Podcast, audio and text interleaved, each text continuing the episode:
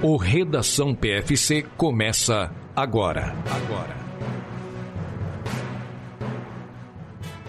Começa mais um Redação PFC, Redação PFC número 56, dia 28 de maio, sábado. Sábado, sábado é o nosso dia tradicional aqui de Redação PFC, trazendo algumas notícias e fatos do mundo da corrida. E eu, Ana Augusto, vou estar com Marcos Boazzi. Tudo bom, Marcos? E aí, pessoal, tudo bem? Bom dia, boa tarde, boa noite. Estamos aqui para mais uma sessão de notícias. Exatamente. E antes de começar, né, trazer aqui, é, eu lembrei de anotar dessa vez, nosso querido ouvinte Renato Ushikawa, ele já faz uns dois ou três redação que ele manda mensagem direct que o sábado dele só começa depois de ouvir o redação e eu falo, esse é o ouvinte que eu quero, que começa e que diz que começa, que manda o feedback. E eu falei para ele que quando teve aquela largada que atrasou da ASICS, que ele falou que eu fui ouvindo redação é, de carro quando foi para a prova. Eu falei que ele podia ter ouvido na espera, porque a duração do atraso foi mais ou menos o tempo da redação. E por fim também é, registrar que a Tainara Piva pediu a volta do momento off, quando eu postei um stories lá com o livro que eu estava lendo. Mas é que aí é o momento off, acho que a gente vai ter que fazer um quadra parte, Tainara, porque não, Assim, a gente gostava de fazer. Eu, particularmente, agora eu estou sem tempo. Eu não consigo mais ver nenhuma série nem nada. Eu estou com tanta coisa para fazer. E a audiência caía no final das contas. Então a gente preferiu deixar de lado, mas fica aqui o registro. Nesse dia 28 de maio, que é também o Dia Mundial do Hambúrguer. Então, hoje é o dia de você comer hambúrguer, se você quiser comer, né? Marcos Bodes, fale aí com a sua esposa, vão comer um hambúrguer e harmonize com o vinho adequado. Me gusta. Hambúrguer, hambúrguer é bom. Exatamente. Então, vamos lá para as notícias deste dia. It's time for the news.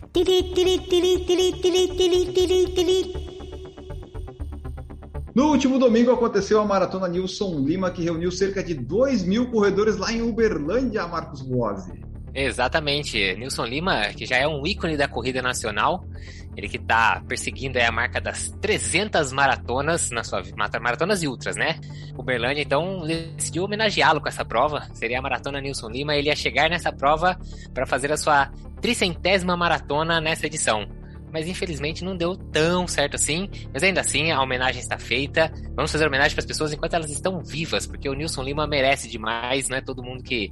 Não, não é todo mundo, não, não é ninguém que chega perto de 300 maratonas na vida, né? Não é todo mundo, é sacanagem, né? É praticamente ninguém o Nilson Lima, que estava em viagem pelos Estados Unidos fazendo outras provas para chegar nesse dia, né? No que seria nesse domingo que acabou de passar, na sua tricentésima maratona, mas acabou sofrendo um acidente doméstico lá nos Estados Unidos enquanto estava ali caçando as provas que, que ele ia fazer uma na sequência da outra e acabou não conseguindo se recuperar a tempo de correr essa prova em Uberlândia. Mas, como eu falei, tá feita a homenagem pessoal correu lá. O evento, além dos 42 quilômetros, tinha meia maratona, revezamento de 42, uma prova de 5 e a corrida infantil. E no total, um pouco mais de 2 mil participantes estavam presentes no evento. Exatamente. Então aí o seu Nilson vai chegar nas 300, né? Mas infelizmente não deu certo essa contagem por causa do, do acidente doméstico lá que ele teve nos Estados Unidos. Mas ele já está se recuperando, daqui a pouquinho volta. E eu só queria registrar que a gente falou com ele no PFC 290 em fevereiro de 2019. Daí eu estava olhando a descrição do episódio e diz aqui: Nilson Lima, que já correu mais de 233 maratonas. Então, em três anos, ele já correu talvez umas 60, e isso que teve uma pandemia no meio. Então você vê que. É isso que eu ia falar. É, é, eu acho que ele diminuiu o ritmo de provas dele por causa da pandemia, senão ele já teria chegado, já teria chegado nessa tricentésima aí há mais tempo, eu acho. Com certeza. Então, fica aqui o parabéns para todos que correram esta maratona que já é muito tradicional lá em Berlândia. É perto de onde você mora, Berlândia? Não, não, não é. Não, Berlândia fica, deve ficar pelo menos uns 800 quilômetros daqui. Então, essa daí o PFC ainda vai ter que dar um jeito de ir, mas não foi esse ano. Quem sabe no próximo. Vamos para a próxima notícia. E aqui nós vamos falar da Eilish McGogan, que tem sido destaque no nosso podcast, inclusive é a capa deste episódio, se você olhar lá porque ela bateu finalmente, Marcos Boas, o recorde britânico e europeu dos 10 quilômetros. Ela estava batendo os recordes e bateu na trave nos 10, mas na Great Manchester Run saiu finalmente esse recorde. É isso mesmo, a gente já noticiou da Alice McColgan algumas semanas atrás, né? Primeiro dos 5 km que ela tinha feito o recorde, depois os 10 km que ela chegou bem perto ali, mas acabou não conseguindo tirar a marca da Paula Radcliffe lá de 2003. Mas finalmente agora ela, com 30 minutos e 19 segundos, ela que ficou em segundo lugar nessa prova, conseguiu será a detentora do recorde britânico, e não só britânico, né, o recorde europeu também é dos 10 quilômetros. Ela ficou, como informação complementar, ela ficou atrás da Ellen Obiri, que foi a ganhadora da prova, que fez em 30-15, para completar ainda a Ruth Shepnengit e a Sharon Lockhead também terminaram a prova ali em terceiro e quarto, mas principalmente as três primeiras chegaram bem próximas, acho que a, o trio ali, né, as, as africanas ajudaram a, a colocar um ritmo forte, e a McColgan conseguiu acompanhar, e com isso quebrou o recorde da Paula Radcliffe, que já durava aí quase 20 anos, já beirando os 19 anos. Exatamente, porque a gente falou, né? O da, da ASICS, ela correu sozinha os cinco. Daí a outra prova que a gente falou aqui, na Vitality London, ela também correu sozinha. Agora ela tinha pelo menos duas africanas, né? A Ruth Shevchenkit, que é baita corredora, a Ellen Obiri também. Então ela teve um, umas pacers, né, para acompanhar ali, que deu uma, uma ajudada, acredito nisso, né? Então tirou aí os dois segundos, agora ela tem o dos 5, tem dos 10 e tem da meia maratona que a gente vai falar mais para frente, que foi confirmada a Hack Half Marathon ano que vem, porque esse ano ela bateu o recorde da meia também na Hack Half Marathon que teve em fevereiro. Então a Alice McGowan está vendo uma fase muito boa. É aquela fase que todo corredor amador gosta, né? Vem todos os recordes de uma vez só. Depois não vai vir mais, mas tem que aproveitar agora, tem que aproveitar a boa fase. E só para terminar, mais de 20 mil pessoas participaram desta prova lá em Manchester, que é uma prova muito tradicional. Manchester, aliás, né, que ficou bem feliz, uma parte da cidade, porque o Manchester City foi campeão lá, do campeão inglês. A outra parte vermelha já não ficou tão contente, mas enfim, né? Vamos para a próxima. Falando em milhares de corredores, nós tivemos a tradicional Carlsbad 5000, foi a 36 edição, Carlsbad é lá na Califórnia, e tinha sempre aquela a tradição de ser os 5 quilômetros mais rápidos do mundo. Aí o pessoal começou a fazer prova em Valência, prova de marca só para fazer recorde, deu uma, né, o pessoal saiu dali o recorde, mas continua sendo uma prova plana, bem procurada e bem disputada, que aconteceu no último domingo, Marcos. Exatamente. Ela contou com mais de 6 mil corredores e corredoras, o atual campeão, né? Que já faziam três, na verdade a prova não estava correndo fazia três anos, mas o atual campeão ainda era o Ed Cheserek do Quênia. Ele venceu mais uma vez, Olha. meteu um 13:44 nos 5 quilômetros. Quem diria em 13:44, hein, Enio? Que imagina correr, imagina correr 4 quilômetros em 13:44. Como a gente grava na quinta, hoje na quinta eu fiz dois tiros de 3 quilômetros, né? Eu fiz em 13,44 meu, meu é. primeiro tiro de 3. É. Tá vendo? O cara meteu 5 quilômetros no 13,44. No caso, ele defendeu o seu título muito bem. Ele que já tinha aí, tem vários títulos desde o NCAA. Ixi, esse cara é só recorde um atrás do outro, só, só título um atrás do outro. E já no feminino, quem ganhou foi a Birkutayit Dejefa, da Etiópia. Ela que já venceu três vezes a maratona de Houston, estava estreando nessa prova e fez 15,29 para ser a vencedora da Carlsbad 5000, 5000, como você gosta de falar, que você é poliglota. I am a polyglot man. E nessa prova também, nosso ouvinte, a Renata, que mora lá, ela participou, ela fez o recorde pessoal dela nos 5 quilômetros nessa prova lá na Carlsbad 5000 aqui o registro também. Então, parabéns para Renato e para todo mundo que correu lá. Essa prova é uma das provas que eu tenho vontade de fazer um dia mas cada vez mais fica mais difícil, porque está ficando mais caro, daí viajar para correr cinco, daí você fica fazendo as contas, e um dia, quem sabe, né? Já está na 36 edição, acho que não vai acabar tão cedo, dá para eu me programar mais para frente. É, e viajar para Califórnia, tipo, não é viajar para Orlando, é muito mais caro, porque você tem que bater em algum lugar, fazer uma escalinha, tipo, é bem longe, a gente não tem ideia, mas sei lá, dá quase seis, dá acho que seis fuso horários de diferença, cinco ou seis é. fuso horários de diferença. Então, assim, é bastante pro oeste, a gente não, às vezes não tem essa noção do quão pro oeste a Califórnia tá. Então, além de fazer uma viagemzinha bem cara para se fazer só de parte de passagem, já é uma nota já. Exatamente. E vamos para a próxima notícia. A 37ª Maratona Internacional de Porto Alegre confirmou que esgotaram-se todas as vagas, 15 mil participantes estão inscritos.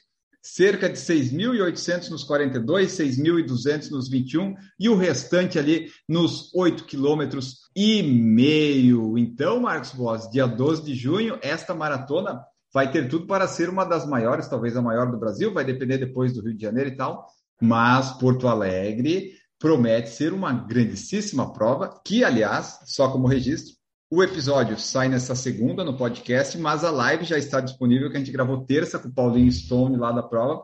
Nós falamos absolutamente sobre tudo que você precisa saber. O que surgir depois é porque são novidades e informações que a prova vai trazer, porque nós gravamos 20 dias antes. Mas até aquele momento da terça-feira, não passou uma pergunta sem, sem perguntar. Perguntei até quantos banheiros ia ter em cada ponto do meio da prova, porque não podia ter fila nos banheiros. Perguntei distância do GPS.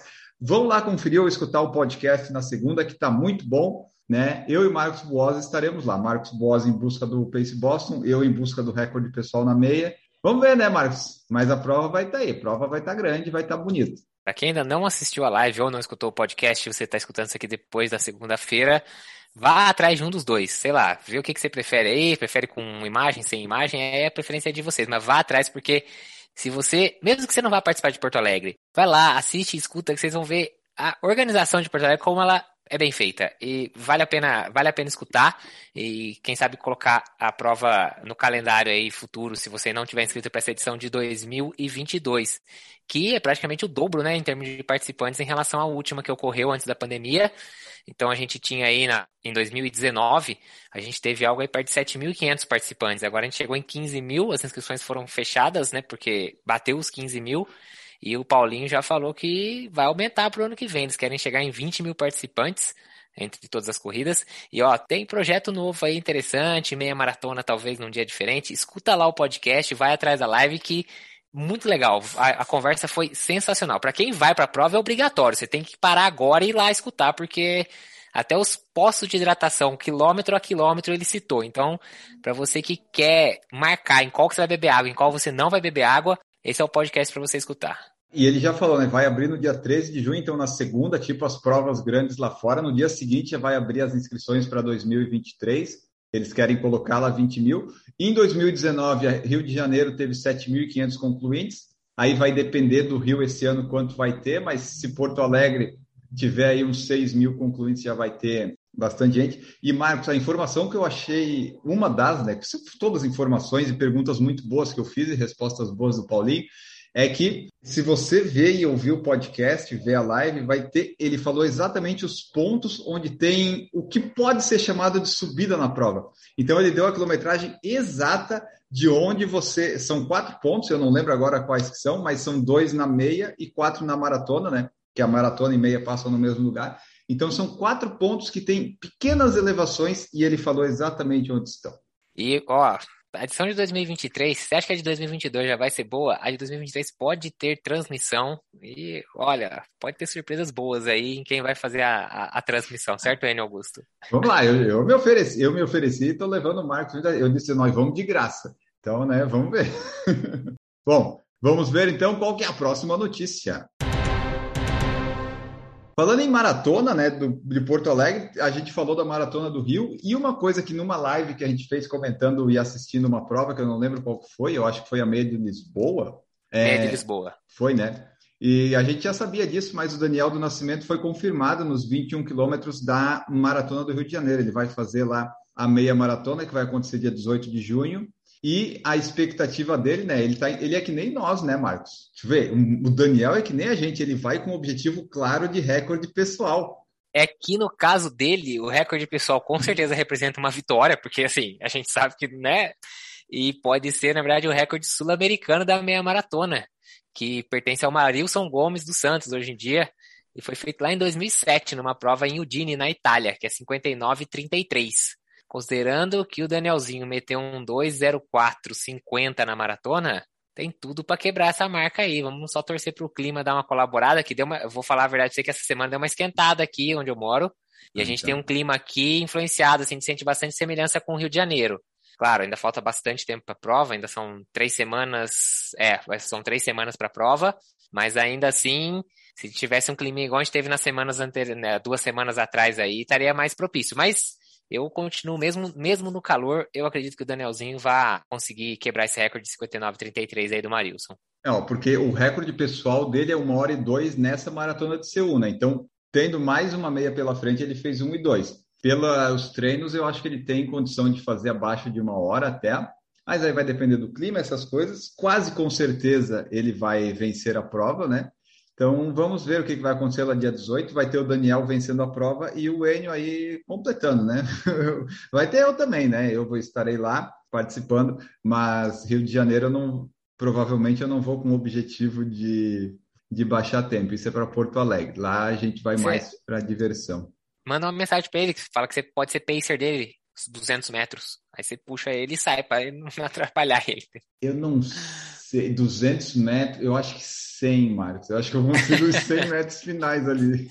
O 0,90, lá, o 0,97 lá, né? Tipo, aí sim, exatamente. Bom, e daí a Maratona do Rio está esperando aí receber cerca de 35 mil pessoas, que daí vai ter o desafio, vai ter a meia, vai ter a maratona, 5, 10. Nós fizemos também podcast com o João Traven, tem episódio, tem a live, vocês podem conferir se quiser. E falando ainda sobre a maratona e meia do Rio, eles receberam os permits da CBAT, né? Receberam lá os permits das provas que serão disputadas dia 18 e dia 19 selo ouro para maratona e selo prata para meia, tudo certificado, tudo garantido. Você pode ir lá. No ano passado, Justino Pedro da Silva fez a maratona com 2 horas e 13, venceu a prova um baita de um tempo e a Mirella Saturnino de Andrade foi a primeira colocada com 2,44 e 51. E esse ano vai ter os tênis da Maratona do Rio de Janeiro vão ser ao vivo. O Enio vai tirar foto do cara ganhando lá, vai me mandar, eu já vou identificar pra gente lançar no canal. vamos, vamos ver se eu vou estar tá lá na hora, né? Da maratona dá, da maratona dá. É, é da, maratona, da maratona, da maratona, porque você vai ter corrido no dia anterior, né? Tá certo, exatamente. Eu tava achando que você tava falando da meia, daí da meia não ia dar, mas maratona dá. E nós falamos aqui, eu falei agora há pouquinho da Mirella Andrade e ela conquistou o ouro no Sul-Americano de Maratona. No último domingo ela fez os 42, 195 metros em Assunção, no Paraguai, com um tempo de 2,39,57, conseguindo o seu segundo título da competição. O primeiro tinha sido em 2017 em Temuco, no Chile. Olha aí, Marcos, eu nem sabia que estava tendo esse sul-americano, mas a Mirella foi a grande campeã. Também não sabia, mas ela comentou depois da prova que ela saiu forte, sofreu um pouco com as subidas e o vento na segunda metade. Então ela tinha passado a meia para 1,15,30, mas depois acabou que a segunda metade deu uma atrapalhada, sabe como é que é, né? Ladeira, vento, a gente sabe como é que isso funciona. Sim. E aí acabou que a segunda metade dela caiu um pouco, fez aí para um quase um 25, um pouquinho abaixo de 25 e fechou a prova beirando os 2,40. Mas ganhou, foi suficiente para a vitória, é isso que importa. Isso, ó, no masculino o pódio teve o campeão, o paraguaio Derlis Ayala, né, com 2,13,58, e o Paulo Paula e o, o, irmão dele, o Luiz Fernando de Almeida Paula, não puderam viajar para o Paraguai porque eles testaram positivo para a Covid-19. Então, o Paulo estaria lá, mas por causa da Covid não esteve. Se ele tivesse, talvez seria um, um candidato aí para vencer ou pelo menos estar no pódio desta prova. Semana pré-Porto Alegre. Não me chamem pra nada. Vou, eu já falei para todo mundo que eu não vou sair de casa. Vai ser tipo primeira semana da pandemia no Brasil. Imagina, 10 dias antes você pega Covid. Não, então assim, eu vou. E aí, pra ir no avião, vou usar aquelas máscaras PFF2 de novo. Igual a gente fazia lá no começo mesmo. É, vai, vai ser nesse naipe. Tivemos também o lançamento do calendário de corridas no segundo semestre no estado de São Paulo. A Abracel, a Associação Brasileira de Corridas de Rua Esportes Outdoor, fez o seu primeiro grande, grande encontro na capital paulista na terça-feira, dia 24 de maio, para o lançamento desse calendário de eventos do segundo semestre. Apesar né, de muita gente nos ouvir não ser de São Paulo, nem eu ser de São Paulo, é interessante esse evento porque meio que né, tá ali um calendário do segundo semestre bonitinho esse é o objetivo da, da Abracel, né? Ela quer congregar as organizadoras para né, não ter bagunça no, no calendário, não ter conflitos, mas nem todas as organizadoras estão lá também. Mas teve esse evento que pelo menos o pessoal de São Paulo já sabe o que, que vai acontecer nos próximos seis meses. Isso é interessante, né? Assim, que pena que a gente tem notícia aqui é só São Paulo. A gente tem, isso tinha que ser expandido e as organizadoras tinham que estar mais envolvidas umas com as outras, porque às vezes a gente já tem um monte de prova encavalada, prova legal no mesmo dia, né? Ah, fica aquela confusão, aí tem adiamento de prova, porque não sabe, né? Sabe-se lá quantas pessoas estavam inscritas. Então, isso é uma coisa interessante, acho que o pessoal já vai, já vai se acertando, você já fica sabendo, um organizador sabe da data do outro. Opa, vou tirar desse dia, vou jogar mais para frente, vou adiantar. Isso é, isso é interessante de, de ver, é uma, uma ação bem legal aí que o pessoal está fazendo aí no estado de São Paulo, que esperamos que em breve isso esteja cada vez mais expandido para o Brasil todo. Isso, porque a Bracel tem é, organizadoras de todo o Brasil que estão ali, né? Mas, obviamente, eles fazem o lançamento em São Paulo, porque São Paulo é o centro de tudo, onde está tudo, tudo acontece, tudo, as rendas e todas as coisas são maiores e melhores, mas daí é um, é um começo, né? Eu estava vendo, acho que a, por exemplo, a Norte Marketing e a ESCOM não estão, por exemplo, nessa Bracel, né? Então já são duas grandes organizadoras que mas o, pelo menos, né, o, a grande parte fica lá, né? Já ajuda. Melhor não ter duas do que não ter nenhuma, né? Então, mas ó, por exemplo, aqui tem toda a track, as track and field estão tudo aqui. Que mas tem 10% de desconto do PFC, cupom PFC 10 você utiliza e corre até o fim do ano com 10% menos. Então aí, pessoal, foi divulgado esse calendário, qualquer coisa lá, entrem no site da Abracel, que surgiu em 2020 no meio da pandemia, que eles estão tentando dar uma organizada aí no calendário e nas organizadoras. A 16 edição da meia maratona de Haas Khaimah está anunciada para fevereiro de 2023, Marcos Boss. Essa meia maratona que é uma das mais rápidas que existem, aconteceu esse ano, né? E já anunciou que tem data para 2023, a inscrição já está aberta e vai ter a Under Armour como parceira. Exatamente, essa prova que atrai muita gente forte aí, já levou o Kiplimo, já levou uma turma forte aí, pessoal tudo com recordes e tudo mais, confirmou essa edição, a 16 fevereiro de 2023. Você já se inscreveu já, Enio? Eu estou esperando a organização chamar, né? Porque você falou que eles pagam cachê. É, o cachê lá é, deve ser pesado, porque para levar essa turma aí para correr lá, deve ter um cachezinho forte. É, ó, e o Kiplimo ganhou esse ano com 57,56 e a Girimawit Gebrizihai, da Etiópia, também venceu, ambos com recorde do percurso. E foi nessa prova que a Eilish McGogan bateu o recorde da meia maratona da Paula Radcliffe, que eu falei antes da nossa notícia, além do que Plimo ter feito o melhor tempo do mundo dos 15 quilômetros quando ele passou lá para a vitória. Então, é uma prova plana que é, a possibilidade de fazer bons tempos é, é grande. Se você tiver oportunidade de ir, vai lá. Não é, não é calor? Não, é fevereiro, né? Fevereiro lá é, é inverno lá, né? Então é, não deve ser tão quente assim, né? Pra conseguir fazer uns recordes desses, deve ser temperatura. É, meia maratona, tipo, é que nem a prova que a gente fez da maratona de Abu Dhabi, larga cedão, daí você pega só o finalzinho ali com calor e tal.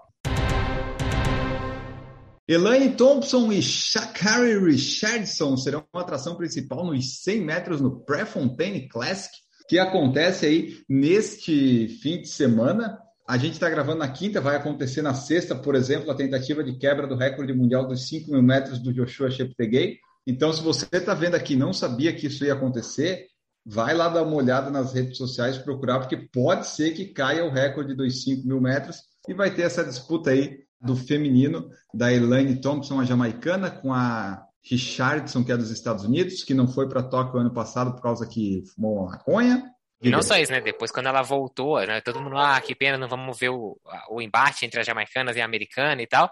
Mas quando ela voltou ano passado, na, numa etapa da Diamond League, ela acabou ficando em último lugar. Você, não sei se você se lembra disso. A Richardson teve um resultado bem abaixo do esperado. E agora aí tá de novo marcado o encontro delas nos 100 metros rasos. Vamos ver se, quem sabe esse ano a, a Thompson Hera consegue quebrar finalmente o recorde da Florence Griffith Joyner que o ano passado uhum. ela ficou pertinho, pertinho nessa etapa, lá em Oregon. Aliás, que é o, estado da Nike, certo? Isso. Então tá, pessoal, vai acontecer aí. O Prefontaine Classic talvez tenha recorde mundial, talvez não tenha. Vamos ficar de olho. E com essa notícia do Prefontaine Classic que está acontecendo, aconteceu, eu não sei bem, é, nós fechamos este Redação PFC deste sábado que agora sábado 28 vai dar 29, pega ali, faltam duas semanas, 15 dias para a nossa prova-alvo, Marcos Bose. Tem que fazer os últimos treinos, manter a máquina em dia, o polimento, o destreinamento vem psicologicamente, mas fisicamente não, e não. a gente tem que ir embora continuar treinando. Vamos embora treinar, que a gente fala assim, nossa, passou o 35, agora acabou o longo, tem 28 ainda essa semana. Então, assim, ainda tem longo para arregaçar, mas é que a gente vai normalizando essas distâncias. Então, bora treinar, a gente se encontra aí no próximo episódio ou lá no YouTube. Valeu, pessoal! É isso aí, acompanhe lá, tem o Pace Boston do Marcos, tem vídeos que eu coloco eventualmente e um monte de coisa acontecendo. Eu até esqueci de falar, né, que ontem na sexta eu completei dois anos correndo todos os dias. No próximo a gente fala melhor disso, né? Essa notícia eu esqueci. Tchau, pessoal. Até a próxima.